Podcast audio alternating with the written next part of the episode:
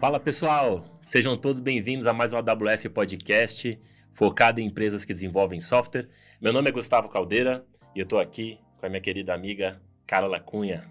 Obrigada, Caldeira, mais uma vez aqui contigo. Prazer enorme. Hoje a gente está aqui com o Toran Rodrigues, que é CEO e founder da Big Data Corp, que é a empresa líder na, no mercado de Big Data no Brasil e na América Latina, processa centenas de petabytes diariamente. Toran, seja muito bem-vindo. Obrigado, Carla. Obrigado, Caldeira. É um prazer estar aqui com vocês hoje. Obrigado pelo convite. E, o prazer enfim, é nosso. Acho que estou animado para a nossa conversa.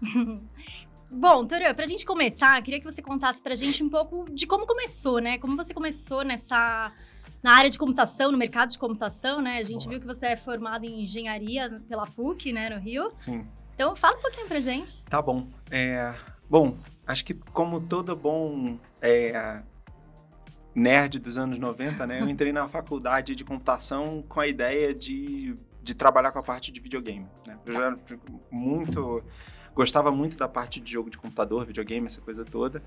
Uh, e sempre tive uma proximidade com o computador desde criança. Falei assim, cara, legal, esse negócio é muito legal, acho que eu quero trabalhar com jogos, né? Uhum. E aí na faculdade eu descobri que eu gostava mais de jogar os jogos do que desenvolver os jogos, né? Desenvolver jogo dá, dá um trabalho, a gente não tem a menor noção quando a gente está jogando, mas desenvolver o jogo dá um trabalho danado. E aí, no meio dessa jornada, né, da parte de, de é, estudar o desenvolvimento de jogos, eu fiz alguns cursos voltados para a parte de é, inteligência artificial para jogos. Então, a gente estava é, é, estudando como que determinados algoritmos de inteligência artificial que na época não eram aplicados no mundo de negócios, né? A gente estava, o pessoal falava que estava num processo de inverno da inteligência artificial, você não tinha muito investimento para isso, mas você tinha o investimento nesse tipo de técnica de algoritmo, etc, para jogos. Então, é, um monte de coisa que o pessoal fala hoje, redes neurais, algoritmos genéticos, uma parte de coisa super interessante aplicado para o desenvolvimento da inteligência dos agentes dentro dos jogos. Eu achei aquilo o máximo. Então eu falei assim, cara, puta, o lado de computação gráfica, de engine, de eu não, não tenho paciência para isso. Mas esse negócio aqui de inteligência artificial é muito legal. E aí eu comecei a me especializar um pouco mais nisso. Então eu comecei a estudar essas coisas mais a fundo. É, eu trabalhei durante um tempo a, na, dentro da faculdade mesmo, desenvolvendo alguns projetos mais voltados para essa área, uhum. e depois fui para o mercado para trabalhar com isso, né? É, e acabei me formando, e aí foi muito interessante, eu terminei a graduação e fui fazer a, a pós-graduação, né? Fui fazer o mestrado, e, enfim, naquela coisa de procurar algum tema onde desse para aplicar essa coisa de inteligência artificial mas que fosse alguma coisa que eu achasse assim interessante, estivesse fora do dia a dia de trabalho. Na época eu estava trabalhando com consultoria, então muita coisa de desenvolvimento de relatório, dashboard, não sei o que, para mercado financeiro. Eu falei assim, cara, deixa eu fazer alguma coisa com a internet, porque uhum. a internet é um negócio legal e a gente está falando de 2006, 2005, 2006, né? Eu falei assim, puta, deixa eu fazer alguma coisa com essa parte de internet. E aí eu acabei trabalhando no. A minha tese de mestrado foi a parte de é, classificação de sites. Então, tá. um desafio que você tinha na época era assim: ah, quando você visita um site, né, um processo automático visita o site pela primeira vez, como é que você faz para entender se aquele site é um site de notícia, ou ele é um e-commerce, ou ele é um site de empresa. Por quê? Porque isso define a frequência com a qual você tem que visitar aquele negócio de novo e o que, que você vai fazer com aquele conteúdo, né? Eu trabalhei com isso, achei o máximo. Na época, eu falei assim, puta, legal. Qual é a aplicabilidade disso na minha vida real? Ah, é zero. Não, não, não vou usar isso nunca para nada, né? E eu acho que essa é uma frustração comum de, de cara, todo mundo que faz mestrado, todo mundo que faz pós-graduação, mesmo na graduação, eu acho que é uma frustração comum, né? A gente vê muita coisa e acha assim, putz, eu nunca vou usar isso para nada. É, e, e, e, aí foi fazendo, enfim, fazendo um paralelo aqui, que fugindo um pouquinho, mas eu tive um pouquinho depois, isso já 2009, 2010, eu tive uma, uma experiência de vida muito interessante, que eu fui num evento é, nos Estados Unidos e por acidente eu conheci o Robert Metcalf, que é o, o cara que inventou a internet, né? E assim, eu conheci dele do seguinte, estava no intervalo do evento, eu sentei numa mesa, tipo essa do lado de fora, estava tomando café, chegou uma pessoa que eu não sabia, não fazia ideia de quem era, sentou do meu lado, começou a tomar café comigo, começou a bater papo e perguntar o que, que eu fazia, não sei o quê. Eu comentei, não, puta, eu tinha acabado de terminar o mestrado, mas estava... Aí eu disse, ah, o que, que você fez? Tá eu contei, eu falei um pouquinho dessa frustração de tipo, puta, eu fiz um negócio e, assim, eu não sei o que, que eu vou fazer uhum. com isso. Eu acho que não tem muita aplicabilidade no, no, meu dia a dia de trabalho. Eu vejo muita coisa legal no dia a dia de trabalho, mas assim, eu fiz esse negócio aqui do outro lado, não vejo muita aplicação. E ele virou pra mim e falou assim, cara quando eu estava na faculdade fazendo mestrado, eu, eu inventei um negócio e eu achei que não ia servir para nada. Eu achei que não ia servir para absolutamente nada. Por acaso é o protocolo Ethernet serve. Você não sabia até então que era ele? Eu não sabia. E aí ele comentou e falou para mim. É, assim, se ele tem o direito, né? Se ele pode ter essas dúvidas e esses, question esses questionamentos, eu acho que a gente tem a liberdade disso também, Sim. né? Então foi. E, e, aí eu guardei aquilo na cabeça, assim, realmente, né? Porque no final que ele estava falando assim, a gente não sabe o que, que vai acontecer. As experiências vão se acumulando, né? E a gente vai aprendendo com elas e vai guardando, você tem que ir guardando, porque uma hora lá na frente aquilo serve para alguma coisa, né? É, e, e, e, foi muito engraçado, né? No final, assim, a, a, a vida dá volta, né? Quando em, no finalzinho de 2012 ali para 2013 eu resolvi é, abrir a Big Data Corp, a ideia original era justamente de usar essa coisa que eu tinha feito lá atrás para montar uma empresa em cima disso. Mas como é que você, hum. como é que você conectou ali os pontos? Porque Big Data é um conceito lá de 97. Isso, é. Quando que você chegou e falou, cara, esse negócio aí é interessante? Porque era um conceito não tão explorado, né, antigamente. É, eu acho assim, é, era um, um, nome que não era falado, né? É, que é, a gente está vivendo isso agora com várias tecnologias, né? Tem coisas que são muito antigas e que já existiam há muito tempo e que estão sendo Sim. meio que reinventadas. É, eu acabei vendo, assim, duas... Bom, primeiro tem o lado de sorte, né? Eu brinco, pô, lá, sei lá, 2012, quando eu tive a ideia, eu consegui registrar o nome da empresa no Brasil, que se eu, acho que se eu fosse tentar hoje, não ia deixar. eu não ia conseguir. Mas lá atrás eu consegui porque se falava pouco do assunto, né? É, eu já tinha lido sobre o tema fora do Brasil, é, e, e, o termo, né, Big Data, eu falei, putz, isso é, é, um termo forte, né, uma coisa que é legal, que eu acho que dá pra gente usar como um nome, a gente botou o nome, botou o Corp no final para ser uma coisa mais oficial, né, uhum. para dar um uhum. dar aquela peso. exatamente, dar um peso, né, passar uma certa seriedade. É, mas é, a ideia inicial que a gente teve foi assim, cara, e, e, isso, assim, de, de, experiência de mercado, né? Eu trabalhei durante quase 10 anos com consultoria e depois eu saí e fui trabalhar numa empresa de, é, que prestava serviço para o mercado de e-commerce. E dentro dessa empresa e conversando com o pessoal do mercado, eu percebi que tinha um, um, um, um gap de informação. Porque, e de novo, a gente está falando de 2012, 2011, 2012, você tinha muita gente que falava sobre o consumidor online, então você tinha o EBIT, você tinha as coisas todas, a pessoa falava do, de, de, de, quem é o consumidor online, mas eu perguntava assim, tá, legal, mas quantas lojas de e-commerce existem? Né? E aí o pessoal olhava, pensava, aí tinha gente que falava assim, ah, tem 50 lojas de e-commerce no Brasil. Ah, tem 2 milhões de lojas de e-commerce no Brasil. Ah, todos os números no meio do caminho a gente ouviu. Né? E mesmo hoje, acho que assim, não é uma pergunta trivial, assim, ah, quantas Sim. lojas de e-commerce tem? Né? E aí eu pensei, cara, tem um gap de informação, né? tem, tem uma informação que as pessoas não sabem que parece ser uma informação estratégica para quem está nesse mercado. Eu aprendi quando eu estava lá na faculdade, né, tem esse conhecimento acumulado de como eu faço para construir um processo para visitar site e descobrir se aquele site é um e-commerce ou não é. Exatamente o que eu fiz foi um modelo para poder fazer isso. Né? Falei, ó, dá para a gente mapear quem são os sites de e-commerce no Brasil, vamos montar isso. Né? E aí montei a empresa junto com, com um amigo, a gente ficou uns três, quatro meses estruturando o processo, né? E, e aí foi muito legal porque foi um trabalho que a gente já fez em conjunto com a AWS, né? É, eu tive, na verdade, logo antes de abrir a empresa em 2012, eu tive a oportunidade de ir no primeiro reInvent. Estava até lembrando agora, nesse, no último evento, a gente, eu encontrei várias pessoas que estão lá também desde o começo. A gente estava falando, cara, o primeiro reInvent foi metade do centro de convenções de um dos hotéis lá de Las Vegas. Assim, tinha uma outra conferência que era uma conferência médica que estava acontecendo ao mesmo tempo, que era maior do que a conferência da Amazon. Uhum. É, e hoje, está em todos os hotéis e ocupa o espaço inteiro, são dezenas de milhares de pessoas. Né?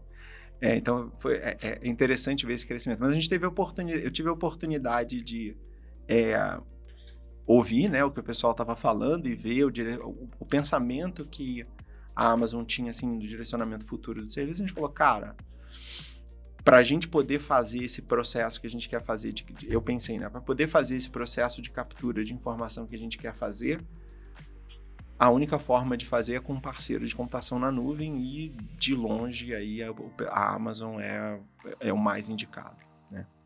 É, e, enfim, dentro do meu histórico, eu já escrevi sobre computação na nuvem para sites fora do Brasil durante um tempo, então eu tinha uma certa familiaridade até com os outros fornecedores do mercado. Então foi uma decisão assim bem informada. E, e aí a gente fez uma parceria com a AWS para ajudar na arquitetura desse sistema, essa coisa toda. A gente montou, começou a rodar, né? Fez a, é, começou a rodar a captura de informação, fez o mapeamento do mercado é, a gente até hoje publica essas informações, então tem um estudo que a gente faz anual do, do, do perfil do e-commerce brasileiro, que a gente fala da quantidade de sites, a gente traz uma série de características deles. O problema de você fazer um estudo é que, no geral, ninguém quer pagar por ele. Né? E a gente se deparou com esse problema aí no meio do caminho. A gente estava com um produto que era um produto muito legal, mas ninguém queria pagar por aquele produto. Né? E aí a gente, puta, tá bom, o que, que a gente faz? Não sei o que, bate cabeça, vai, volta, tarará. É...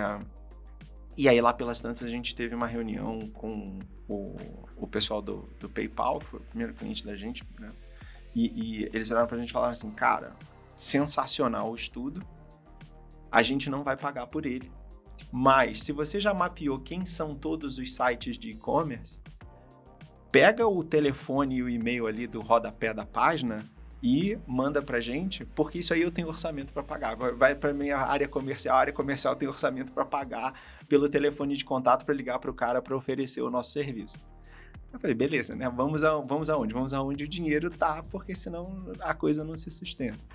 E aí a gente é, pivotou para entrar aí. Mas é, o, o, que eu sempre achei muito interessante é que assim a gente tem é, Big Data no nome, né? Tá no nome da empresa. A gente trabalha com a parte de Big Data é, e com tecnologia em geral, mas isso é quase que invisível para os clientes da gente, né? O produto que o cliente da gente vê não é a tecnologia. A tecnologia está na construção do produto, está na, na, na estruturação de todo o produto, de toda a entrega.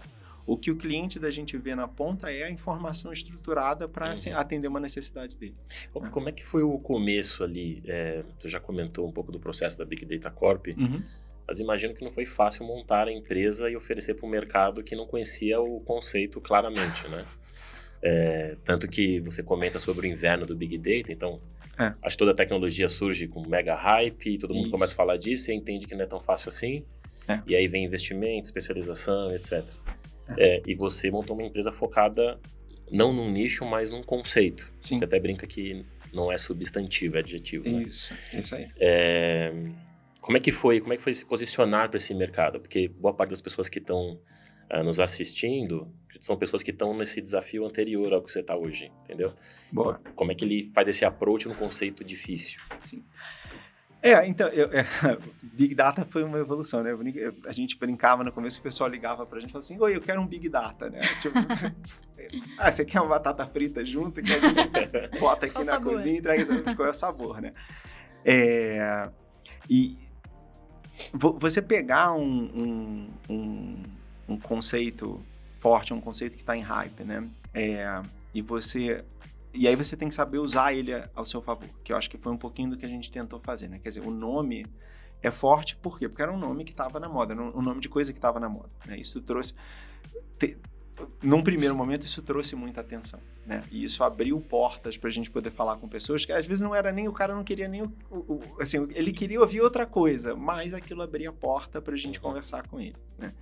É, então você tem uma vantagem de você pegar um conceito desse que está na moda, que é meio que uma publicidade gratuita para o que você está fazendo. Te traz autoridade até sobre Exatamente. Isso. E te permite a possibilidade de construir autoridade sobre um assunto, é, porque é uma coisa que está incipiente, né? Que não tem muita gente falando.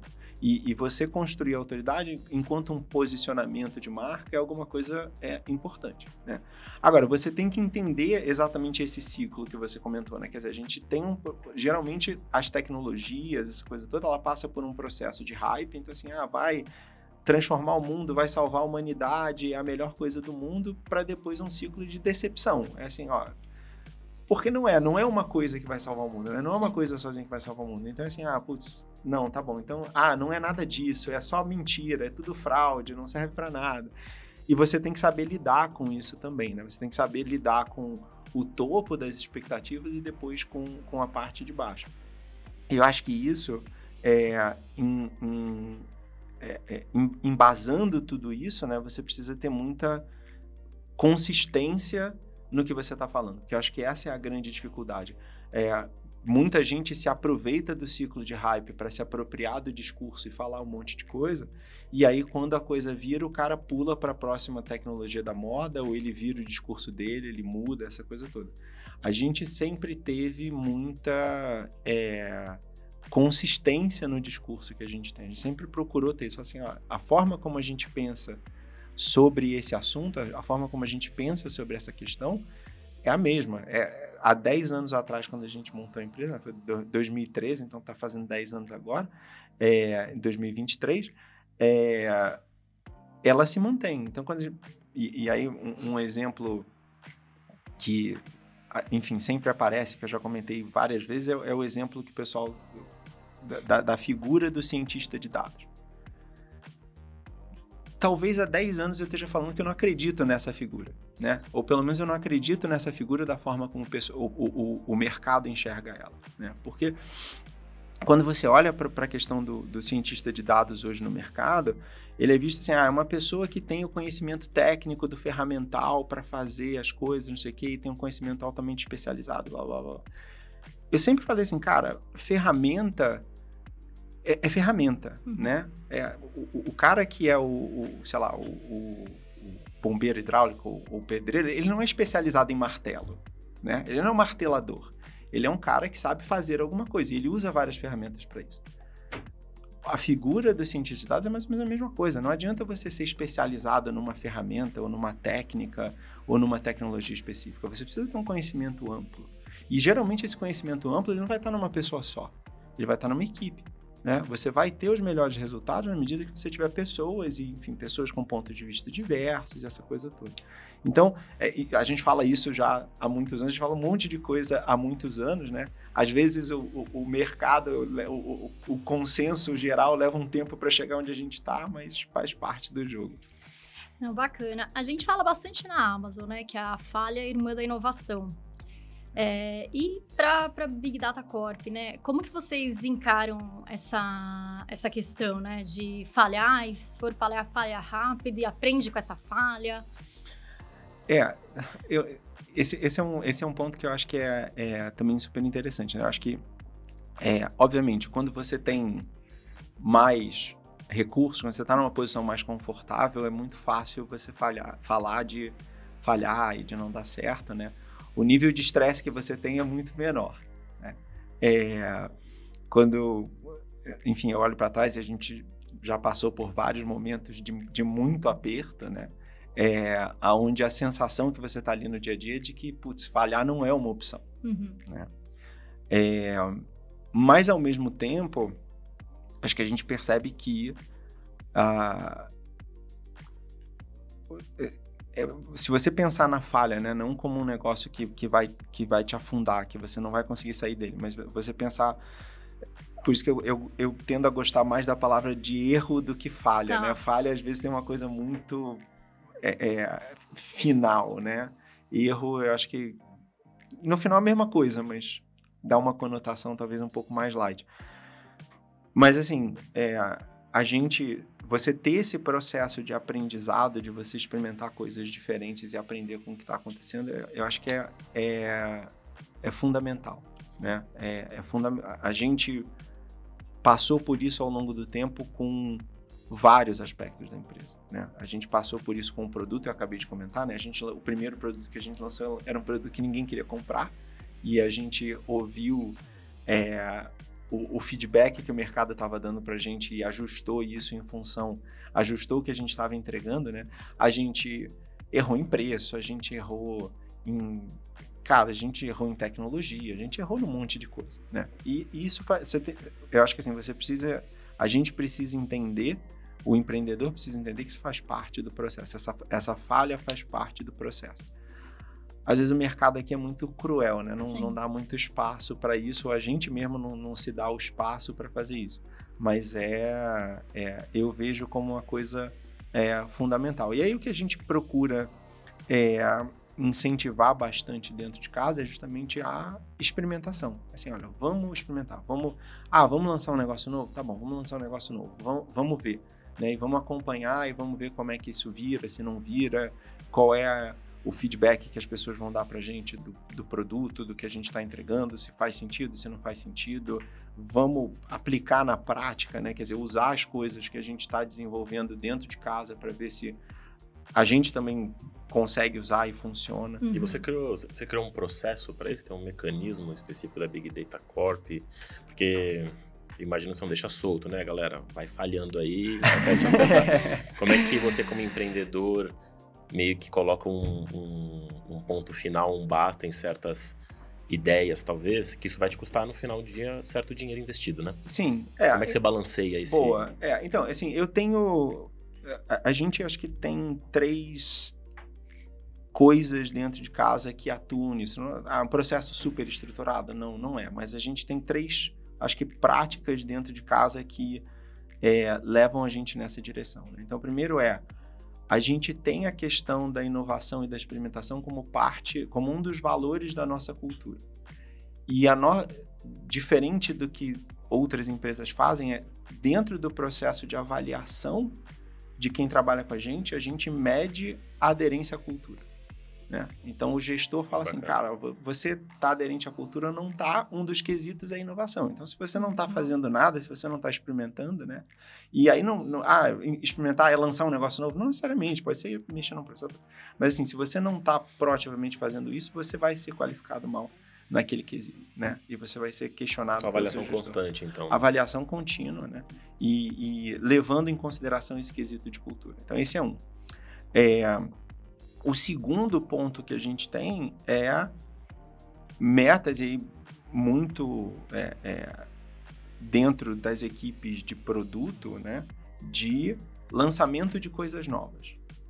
Né? E aí é, é, é, uma preocupação menos com. Não, não que não tem, a gente tem, tem coisas que a gente mede que tem a ver com o sucesso do produto, né? mas a gente mede também o lançamento de coisas novas. E o pessoal tem um compromisso de lançar X coisas novas por mês, X coisas novas por ano. Então, isso força com que o cara pare e pense assim, o que, que eu vou fazer, como é que eu Sim. encaixo isso no, em tudo que eu tenho que fazer, como é que eu encaixo isso na sustentação do produto, tudo isso. Né? Então, tem, é, o pessoal também é medido em função disso, né? É, e do outro lado, a gente tem, é, para completar essa, essa, esse trio, né?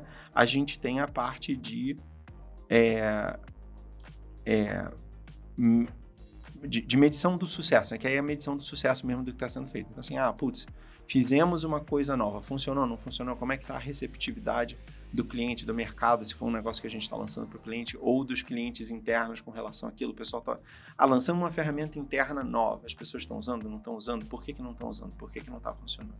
Né? E isso acontece de forma contínua também. E aí dá o feedback até para a gente tomar a decisão e falar assim, ó, legal, isso aqui foi um experimento, Parou. foi legal, mas vamos parar ele por aqui e vamos, vamos seguir para a próxima. Tá. Muito legal. É, você comentou um pouco sobre algumas crenças que você tem como empresário, falou de cientista de dados, etc. Né? Como é que, hoje é difícil achar gente no mercado de tecnologia, a gente tem um gap, todo mundo fala sobre isso, né? gigante de quantidade imagina de qualidade, né? é, e aí você está num nicho específico. Como é que você faz para treinar, formar, pegar no mercado, concorrendo inclusive com grandes empresas? Né? Pô, é, é, eu acho que é, é, esse, é, uma, esse é, uma, é, um, é um ponto que é muito interessante, porque é, assim, a gente, é óbvio, con, contratar é difícil, né? É, ao mesmo tempo, a gente sempre teve muitos candidatos para as vagas. Né? Acho que assim, ah, a gente talvez tenha problemas de. Às vezes a gente barra em questões de, de é, qualidade do candidato, de expectativa vagas da pessoa, técnicas, etc. Vagas técnicas, vagas mesmo, mesmo nas vagas técnicas, a gente nunca teve dificuldade de contratar as pessoas. Mas acho que tem algumas razões por trás. Né? Ah, porque eles são mágicos. Não, tem algumas razões por trás disso. Primeiro, a gente sempre teve disposto a ensinar as pessoas a trabalhar com o que a gente faz que eu acho que é um fruto da gente ter começado numa coisa que era muito de nicho, né? É, que é aquela coisa assim, cara, não adianta eu procurar no mercado quem saiba isso. Na prática, Exato. quase ninguém sabe, né? Então, é, vamos, vamos pegar as pessoas, vamos treinar elas e vamos aprender a ensinar para elas, né? Existe uma questão também de recurso. Quando a gente, come, a gente é, foi bootstrap, né? Quer dizer, a gente bancou a, empresa do, uhum. do, do do bolso e do resultado da própria empresa durante os primeiros nove anos de empresa. Quando você faz isso, né, você tem uma limitação do que você tem de recurso. Isso significa que você acaba tendo que contratar gente mais júnior mesmo e treinar aquelas pessoas, porque é mais barato você contratar a pessoa mais júnior, né? Ah, por que tem tanta Tem porque era o que dava para ter, né? Não, não tinha dinheiro para contratar as pessoas, não tinha dinheiro para competir com as grandes empresas em, em salário, nessa coisa toda, né? É, mas tem, eu, eu acho que tem um lado também que é que é super importante da coisa do processo de contratação, que é dar para as pessoas a oportunidade delas fazerem coisas interessantes, né?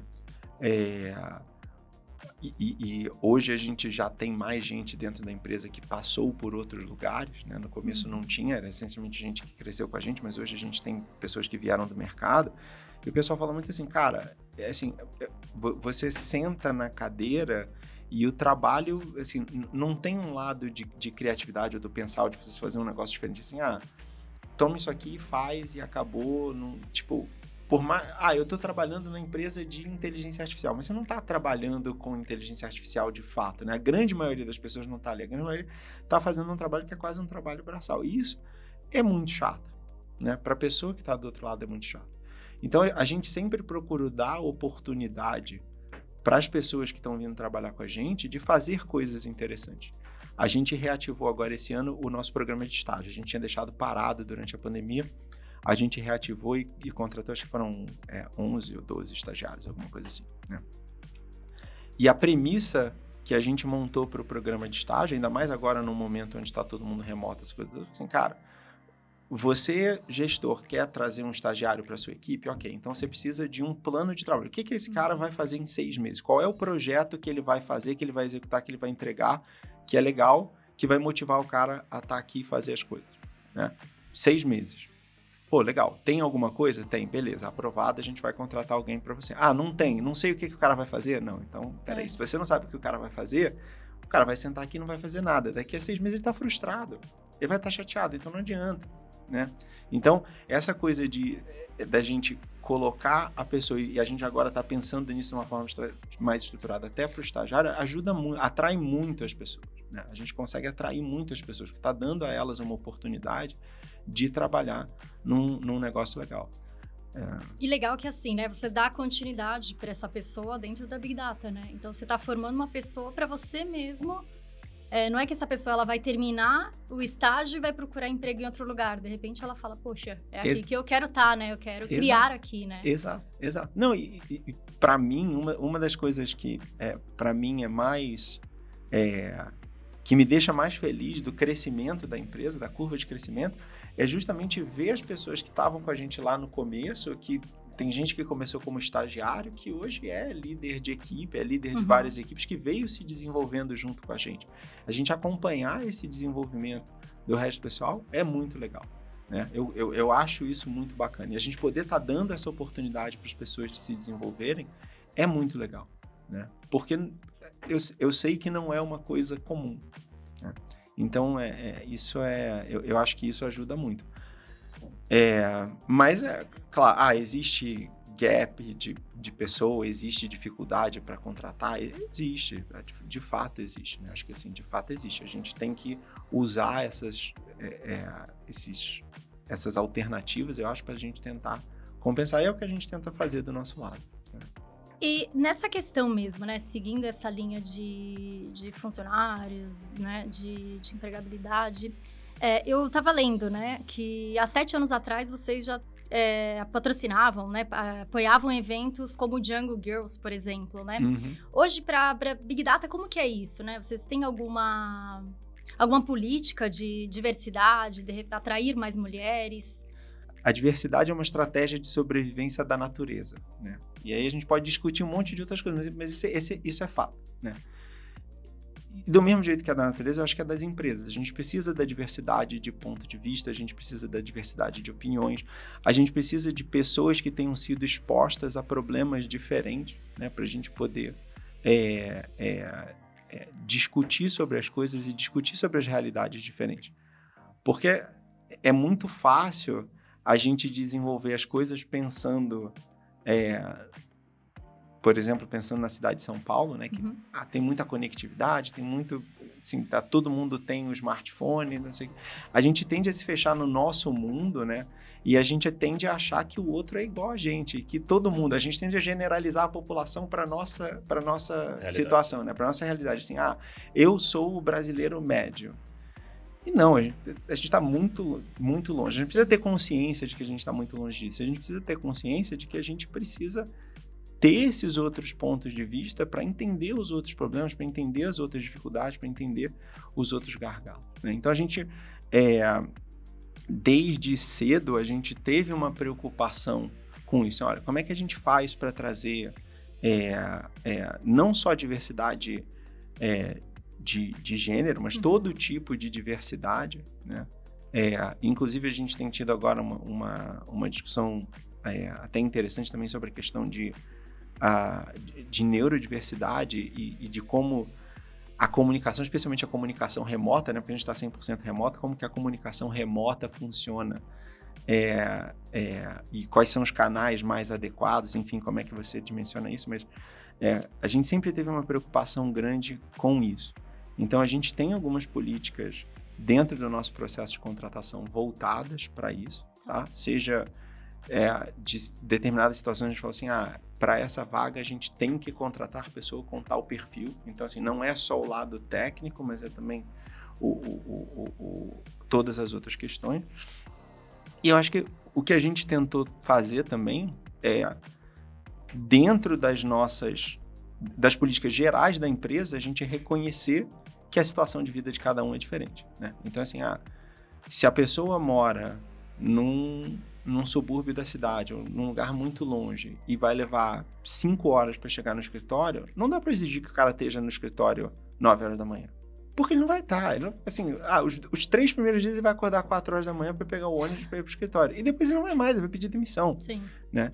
Então, assim, ah, você trabalha longe, tem que ir para o escritório, cara, se você chegar meio-dia, tudo bem. Se você sair, ó, tudo bem. Eu não, eu não tô preocupado com a hora que você chega, a hora que você sai. Como... Eu estou preocupado com o trabalho, com como você está se adequando aqui no trabalho, se você está entregando, não está entregando, está fazendo as coisas, não está. Mas realmente, assim, é, é inculcar isso em todo mundo. Porque não adianta também só eu falar, Exato. né? Eu posso estar aqui falando, ah, muito bonito, e aí tá todo mundo lá no dia a dia sendo cobrado de estar sete horas da manhã. Não adianta. Não, a gente sempre... É, e aí eu acho que é legal da gente também ter tido muita gente que cresceu junto com a gente, porque são pessoas que absorveram essa cultura desde o começo e que propagam isso para baixo. Então a gente dá a flexibilidade de horário, a gente dá o espaço para as pessoas fazerem as coisas. Ah, tem que levar o, o, filho na escola, no médico, tem que sair para ir fazer uma consulta, eu vou parar na, na, no meio do dia, eu vou parar porque eu vou fazer ginástica. Uhum. É, não, ó, eu moro muito longe, eu não vou para o escritório, eu vou no escritório só tal dia, tal dia, o resto eu vou trabalhar remoto. Ah, eu estudo na faculdade de noite, então eu vou sair todo dia, 4 horas da tarde, para poder ir para a faculdade, para poder fazer minhas aulas. Vou chegar no dia seguinte, vou chegar mais tarde, eu, eu vou trabalhar de casa de manhã. A gente sempre tentou dar a flexibilidade e ter as políticas para acomodar as situações. Porque é muito isso, né? Não adianta só você ter a política na contratação e depois você não ter o apoio dia -dia. das Exato. pessoas no dia a dia. Porque é isso, a pessoa vai entrar e aí depois ela vai sair, né? Uhum. Ela não, não vai é, conseguir continuar. O, o, que a gente tentou fazer foi assim, cara, então vamos, vamos tentar reconhecer aqui a, a realidade da situação e viabilizar para ter pessoas diversas, mais diferentes é, situações, caminhos de vida, etc., aqui com a gente trabalhando. A grande queda, eu acho, depois do hype das tecnologias é quando o pessoal percebe a realidade da utilização daquela tecnologia, né? Vem como uma mágica, todo mundo acha que vai resolver tudo e depois cai na, na, na realidade da, da, complexidade que é trabalhar com, com certas tecnologias. Sim. E uma delas é a inteligência artificial, que todo mundo achou que ia resolver todos os problemas da humanidade, né? E aí eu vi um artigo seu falando sobre o viés da inteligência artificial, eu achei muito interessante isso. E a gente pode notar, você está trabalhando na diversidade para que você tente eliminar o máximo possível viés dentro da sua própria organização. Como é que você você chega a ajudar o teu cliente nisso? Então, não é teu produto, mas uhum. é, você tem essa noção, né, de que a inteligência artificial pode ter um viés por detrás, né, seja de gênero, seja de raça, social, etc. Sim. É, como é que você trabalha isso com os teus clientes e que, que insights que você poderia trazer para as pessoas que estão começando a trabalhar com inteligência artificial para tentar eliminar esse. Boa, legal. É, tem, tem uma discussão super interessante que está rolando agora, né, com, com coisa do, do chat, é, chat GPT, né, que foi lançado aí, acho que tem uma semana, duas semanas, sei lá, que, que vai até além um pouquinho da questão do viés, que é o, a, a autoridade, né? E o que o cara tava. E aí eu tava ouvindo, tava ouvindo, escutando uns outros podcasts, os caras estavam falando algumas coisas muito interessantes. Falando primeiro assim, o grande, a grande dificuldade quando você tem essa parte de geração de conteúdo automático, seja de código, né? E, e aí você tá, a gente está vendo cada vez mais a parte de geração de código, que o pessoal fala, ah, vai substituir os programadores, seja de conteúdo de texto, áudio, vídeo, não importa. É, o que o cara fala assim, cara, a inteligência artificial, ela gera o conteúdo, certo ou errado, de uma forma autoritária. Então você lê e você acha que está certo, independente de estar tá ou não estar, tá, né? uhum. né? E, e aí estava tendo uma discussão que, assim, durante a história da humanidade, a produção de conteúdo ela foi custosa. Ela dá trabalho, né? Você escrever um texto, você escrever 15 mil páginas, escrever um artigo, enfim, qualquer coisa, dá muito trabalho. Então, o, o custo-benefício de você produzir conteúdo errado, e de novo, o errado pode ser texto, o errado pode ser código. O, código que não funciona, o custo era muito alto, né? Se você tem inteligência artificial que o custo de produção de conteúdo é praticamente zero, né? Quer dizer, ela produz conteúdo muito rápido e ela dá uma sensação de autoridade, você, você cria um problema, você cria uma dissonância. Até pra gente você cria uma dissonância cognitiva. Você lê um texto grande minimamente bem estruturado, você vai achar, bom, tem alguma coisa de verdade aqui. E na verdade não tem, porque a gente tem uma percepção de que, cara, deu trabalho para construir aquilo. Então, o, o, o, o, viés, ele vai até além. O, viés tem a ver muito com a informação, que é a informação que você usa para treinar. E no final, essa questão da autoridade também tem a ver com isso. Né? É, o grande desafio, eu acho que isso tem a ver com todo o trabalho com informação, desde que a gente começou lá atrás, e a inteligência artificial ela só a expressão atual do, do eu brinco assim, a, a, inteligência artificial é a forma mais eficiente que a gente encontrou para gerar valor em cima da informação hoje. Pode ser que amanhã cheguem outras e a gente descubra outras, mas hoje é, é uma das formas mais eficientes de você gerar valor em cima dos dados. A grande dificuldade é assim, cara, você entende o viés da informação com o qual você está trabalhando ou você não entende?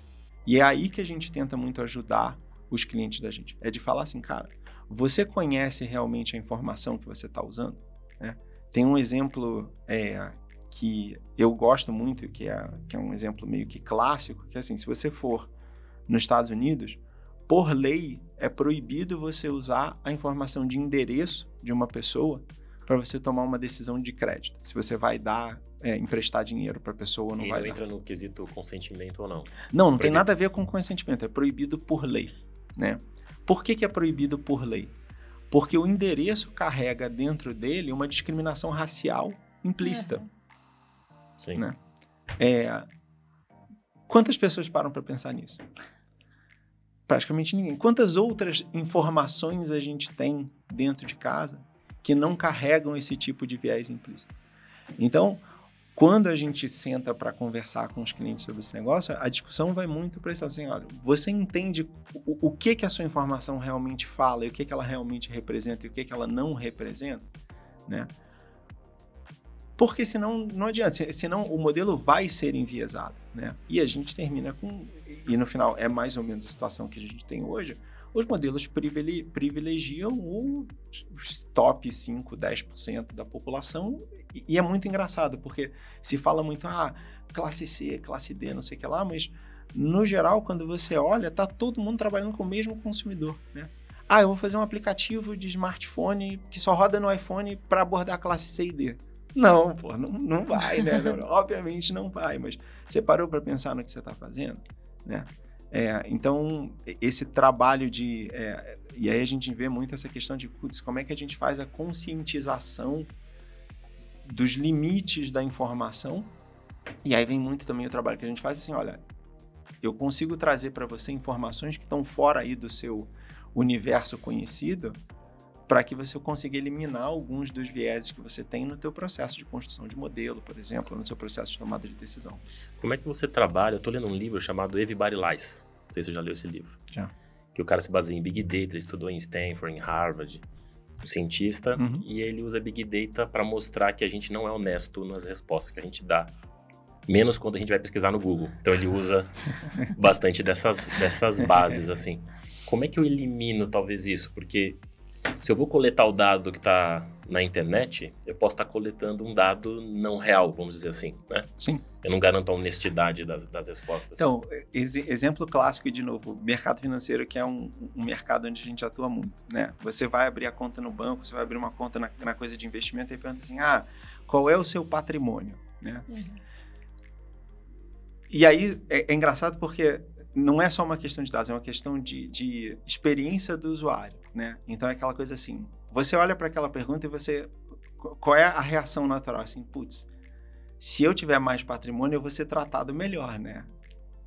É, então, cara, arredondo um milhão de reais, sei lá, dois milhões de reais, três milhões, dez milhões de reais, eu vou botar qualquer número para cima, uhum. né? Então, é, a coisa da, da, da quando você faz a coleta de dados, né, quando você faz a coleta de dados direto do usuário final, você tem essa questão de é, pensar não só na informação e saber que vai ter uma distorção, porque é normal que tenha uma distorção, mas você tem que pensar assim, cara, o que, que a pessoa vai pensar quando ela está olhando para aquela pergunta? Como ela vai reagir com relação àquela experiência, né? A outra brincadeira que todo mundo faz assim, você, você pergunta qual é a profissão, né? Você coloca lá o combo box de profissões. E aí todo mundo é advogado, porque é a primeira que aparece no combo box. Então, qualquer. Você bota um evento, bota lá um combo box de profissão, você vai ver que está absurdamente distorcido para todo mundo ser advogado. Você consegue medir isso hoje? Sei lá, essa informação aqui tem 70% de acuracidade, porque provavelmente vão mentir na profissão. É, tem assim, se, se, você tiver uma base de informação confiável por trás, que tenha uma origem que não seja que, que tenha outras origens, né? E aí é, você entra no conceito que o pessoal fala da, do, da informação alternativa, né? Do dado alternativo. Quer dizer, é uma outra forma de você olhar para aquilo. Você começa a conseguir medir quais são esses vieses e eventualmente equilibrar e controlar o, o, o erro que você está tendo ali em função daquela coisa, né? É, então você tem mecanismos para fazer isso e de novo, muito do trabalho que a gente faz tem a ver com é, capturar do ambiente público da internet e estruturar essa informação alternativa para servir como uma base de confirmação, de validação de um dado que você está coletando direto de um cliente final para você poder ter mais certeza ali na decisão que você está tomando. Eu vi que isso é diferenciais de vocês, né? Você traz até a garantia da, da origem desse dado. Né? É, é, é um, um, subproduto do. Eu, eu, eu brinco que é, é, um, é um diferencial meio, meio acidental, que é um subproduto do processo. Né? Porque quando a gente montou o processo de os processos de captura originalmente, a ideia era fazer pesquisa. E um, um dos requisitos de qualquer pesquisa é que ela seja replicável, né? Que você consiga reproduzir os resultados depois. Então, eu assim, cara, eu tenho que guardar tudo que eu estou coletando de informação para que se depois eu tiver que voltar e, e refazer qualquer coisa, eu consigo fazer. E aí, em função disso, a gente acabou guardando as informações todas. A gente faz isso para tudo que a gente captura. Então, a gente consegue é, para uma informação que a gente entrega para o cliente, a gente tem exatamente de onde ela veio, o conteúdo que foi capturado para dar origem para aquela informação. Né? E aí vem a coisa da garantia de origem. Doutora, você trouxe sobre o processo de captação e armazenamento dos dados, né? E a gente vê que você já fala disso muito antes da gente ouvir falar de LGPD, né? Inclusive, eu até vi um artigo que você fala da ilusão da privacidade. É, conta pra gente um pouquinho o que, que é isso, né? O que, que você enxerga como a, a ser uma ilusão, né? A, a privacidade. Uhum, legal. É, vamos lá. A, gente tem. No final é exatamente isso, né? Quer dizer, o nome, o nome é bem, de certa forma, autoexplicativo. Eu acho que a maioria das pessoas hoje vive numa ilusão de que elas têm um nível de privacidade que é muito maior do que elas têm. Né? É, quer dizer, a quantidade de informação que está publicamente disponível pela gente, né? seja porque ela é disponibilizada por, pelo, pelo governo ou por alguma é, entidade, seja porque a gente mesmo publicou aquela informação, ela é muito grande. É. E a grande maioria das pessoas não percebe isso. Então a gente às vezes passa muito tempo tentando defender a nossa privacidade ou dizer que a gente não quer que as pessoas tenham uma informação ou outra nossa, etc., quando na verdade essa informação já é pública, uhum. né? E aí tem uma discussão que é mais ampla e que é, é um debate que entra um pouquinho para o terreno da, da do, do, do, lado filosófico da coisa, mas assim, se, é, se, se essa falta de privacidade ou a privacidade em si é um negócio bom ou ruim, né? Porque a forma como eu vejo, o pessoal fala muito de privacidade e eu acho que confunde privacidade com transparência, com proteção, né? E, e eu sempre acho muito interessante porque se você pegar é, a GDPR, né, que é a lei europeia, é o General Data Protection Rules, né, não é privacy. E a LGPD é a mesma coisa, né, é a Lei Geral de Proteção de Dados. Ela não é a Lei Geral de Privacidade. Lei de privacidade, ela não é uma lei de privacidade, ela é uma lei de proteção de informação. Que são coisas diferentes, né? Porque para a sociedade funcionar, a gente precisa ter um, um, uma certa ausência de privacidade. Né? Quer dizer, a única forma que você tem de fazer negócios, de você se relacionar com pessoas que você não conhece, e principalmente num contexto de negócio, né, de, de empresa, é você ter acesso a determinadas informações. Como a gente estava falando, tipo assim, o pessoal mente, né? As pessoas Sim. mentem, as pessoas é, é, é, tendem a não responder as coisas de uma forma. É, não responder com veracidade. Então, você precisa de informação, de outras informações sobre as pessoas, sobre a empresa, sobre a sociedade, para você poder, de alguma forma, validar a informação que está sendo dada para você ou você é, poder tomar decisões mais assertivas, né?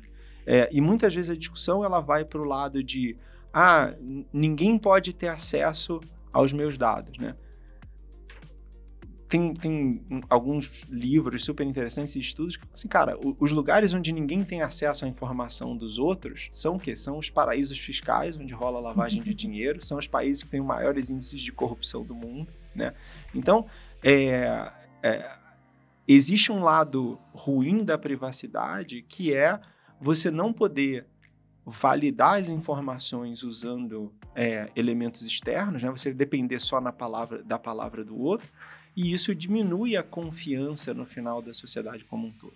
Né? Então, para mim, a discussão sempre tem que ser mais sobre a proteção da informação e a transparência do que vai ser feito com aquela informação do que a privacidade. Né? Às vezes brinco que assim, o, o, barco da privacidade ele já, já zarpou, já foi embora, né? Ele já está lá na faz frente, tempo. faz tempo.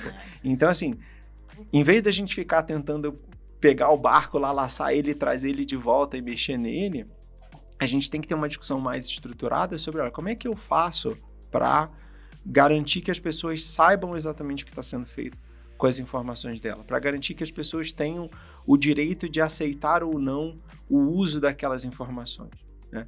Voltando no tema de inteligência artificial, aqueles é, os geradores de imagem que tem por aí, né, tipo DALI e esses outros caras, eles foram treinados com base de informação de obras artísticas. Né? E aí tem uma série de artistas que estão brigando agora falando assim, cara, é, o meu estilo é tão específico e você criou um gerador a partir das minhas imagens, mas eu não estou ganhando royalty em cima disso. Você usou a minha. E não é o dado pessoal, que aí, e aí isso que eu acho interessante. A gente fala a privacidade, aí o foco vai muito para a coisa da informação pessoal, etc. Esquece isso. Tem conteúdo que eu gerei que de repente está sendo usado e como não tem transparência da forma como a informação é uhum. usada, onde que ela está publicada, onde que não está, a gente acaba perdendo o controle do que está sendo feito com ela. Seja a informação pessoal ou a informação que eu produzi, o conteúdo que eu produzi, o conhecimento ou qualquer coisa do gênero. Né? Então, é, é muito mais importante uma discussão sobre como é que a gente dá mais transparência para o uso da informação, no, em como ela está sendo aplicada, como é que a gente dá para as pessoas e, e, e, no final o objetivo da legislação, né, tanto da, da GDPR, da LGPD, de outras legislações desse tipo, é muito mais no sentido de dar essa transparência e dar o direito para a pessoa de optar se ela vai topar aquele uso da informação ou não, é, e, e sair um pouquinho do viés que eu acho que é um viés natural por conta de preocupações, mas que assim é o viés que a gente precisa meio que se libertar, que assim, cara, ninguém pode ver nada, ninguém pode saber nada sobre mim, ninguém pode saber quem eu sou, ninguém pode saber é, quanto eu ganho, onde eu moro, ninguém pode Sim. saber nada, né? Vamos deixar isso de lado um pouquinho e vamos focar do outro lado. E, e a discussão é muito por aí. É, é, mais uma daquelas discussões que assim, o mercado ainda está chegando lá, né? A gente está um uhum. pouquinho na frente, mas é, é eu, eu, acho que é, que é muito é, é, é muito verdade, né? E tem um, um, um outro ponto que aí está muito relacionado com a questão do volume de dados, né? Do, do, do Big Data propriamente dito, né? É, que, é, que é assim mesmo as coisas, os mecanismos que a gente acha que, que trazem privacidade para a gente, na hora que você tem um conjunto de informações abertas muito grande, essa privacidade acaba sendo quebrada. Né?